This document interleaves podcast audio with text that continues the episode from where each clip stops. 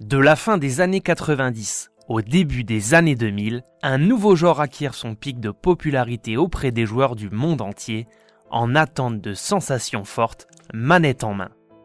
Ce genre, c'est le Survival Horror. Popularisé par Capcom et sa série Resident Evil, installée avec déjà 4 épisodes, elle est suivie de près par son concurrent Silent Hill de Konami et réalise d'excellentes ventes sur console et PC. S'ensuit une véritable mouvance du genre avec une série de clones plus ou moins réussis tels que Deep Fear sur Sega Saturn, Fear Effect, Parasite Dino Crisis et Cold Fear, tous descendants de la franchise ayant fait naître le concept, Alone in the Dark, réalisé par le français Frédéric Rénal, des studios Infogrames. S'émancipant peu à peu de l'œuvre fondatrice, le genre a évolué au fur et à mesure des avancées techniques, atteignant en 2008 son apogée avec Dead Space de Visceral Games, qui reprenait certains de ses codes, mais ouvrant la voie à l'industrie dans une nouvelle direction. Le jeu d'action horrifique débridé, fun et faisant la part belle au jumpscare grâce à une superbe mise en scène toutes les séries historiques ayant suivi le chemin tracé par les aventures d'Isaac Clarke, l'ADN brut survival horror ne subsiste aujourd'hui plus que dans les productions indépendantes dont les développeurs ont été biberonnés aux jeux des années 90. Certains s'en sont d'ailleurs fait une spécialité. Parmi les nombreux studios sur ce créneau, on peut compter sur la Bluebird Team, un studio polonais basé à Cracovie. Récemment racheté par Microsoft pour alimenter les titres first party du constructeur, les auteurs de la série Layers of Fear, Observer et du récent Blair Witch nous proposent le titre le plus ambitieux de leur histoire. The Medium, leur nouveau jeu disponible depuis le 28 janvier 2021. Prenant tout le monde à contre-pied avec un titre à la troisième personne et des angles de caméra fixes comme dans les années 90, les spécialistes du Walking Simulator horrifique en vue FPS ont la lourde responsabilité d'être le premier studio à proposer un titre totalement exclusif aux nouvelles consoles de Microsoft et au PC. Alors, êtes-vous prêts pour le grand frisson? Bonjour à tous et bienvenue dans Game Over. Avant toute chose, sachez que si vous souhaitez aider à faire connaître cette émission, n'oubliez pas de vous abonner, de la liker de la commenter. Merci à tous. Vous incarnez Marianne, une jeune médium ayant la capacité de se rendre dans une réalité parallèle pour libérer les âmes qui ne parviennent pas à passer de l'autre côté de la barrière. Le jour de la crémation de celui qu'elle considère comme son père adoptif, la jeune femme reçoit un mystérieux coup de téléphone d'une personne qui semble bien la connaître. Un certain Thomas, qui lui propose de lui apporter les réponses à la provenance de ses pouvoirs et au rêve qui la hante depuis toujours, celui d'une petite fille qui se fait tuer sur le ponton d'un lac.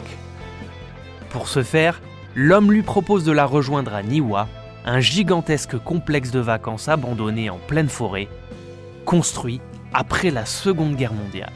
Sur place, Marianne va rencontrer l'esprit de Tristesse, une jeune âme d'enfant tourmentée qu'elle va tenter de libérer en échange d'une aide pour retrouver la trace de Thomas.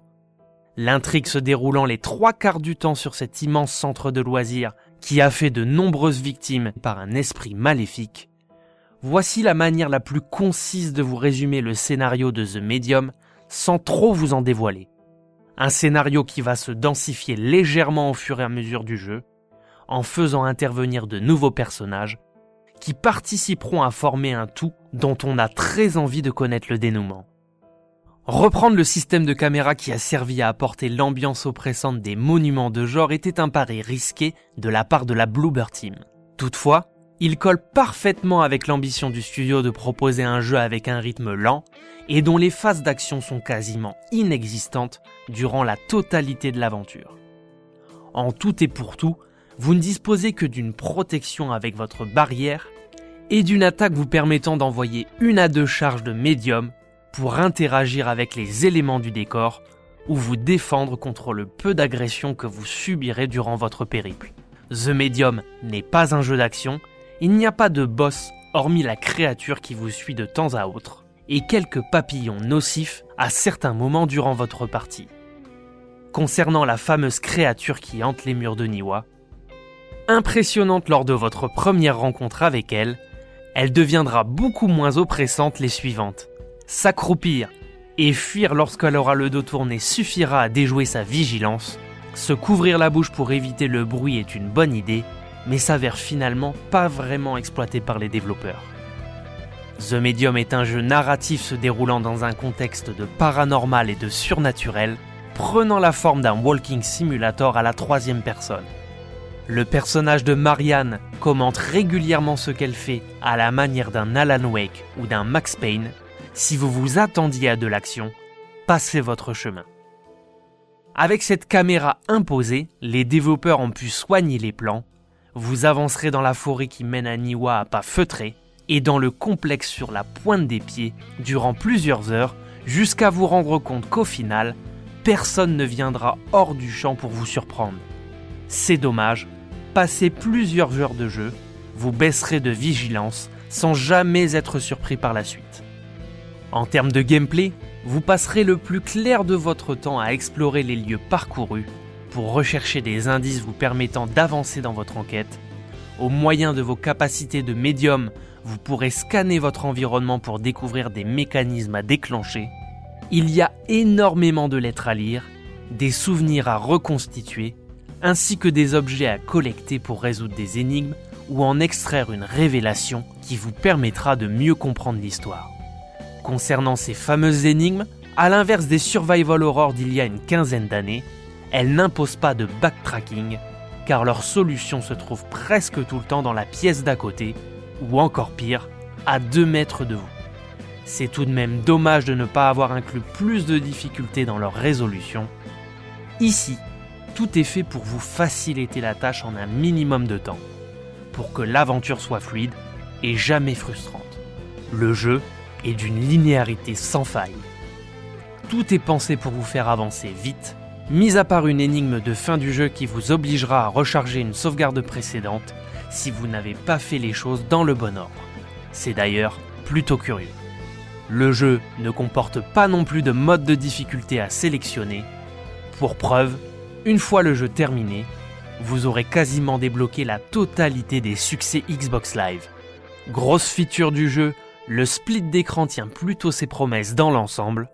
Le gameplay sur deux écrans est cohérent et vous aurez la possibilité soit de diriger les deux personnages à la fois dans chacun de leurs mondes, ou d'en utiliser un seul pour vous rendre dans un endroit spécifique afin de débloquer l'autre. Il est bon de savoir que ces phases n'interviennent que lorsque les développeurs l'ont prévu, non, il n'y a pas constamment deux mondes superposés dans le jeu, seulement certaines zones le sont, pour vous permettre une nouvelle fois de résoudre des énigmes qui dans cette configuration sont plus intéressantes que seules, même si on reste toutefois dans un niveau extrêmement accessible qui pourra décevoir certains joueurs.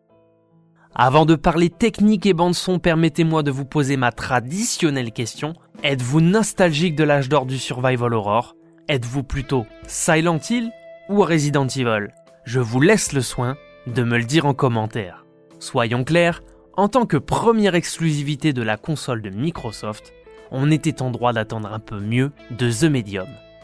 Prenant en considération qu'il ne s'agit que d'une production double A qui ne dispose pas encore de toutes les billes nécessaires à la réalisation d'une super production comme peut le faire Capcom, Electronic Arts ou Ubisoft, le titre déçoit clairement dans les animations globales des personnages et dans les animations faciales extrêmement rigides et datées.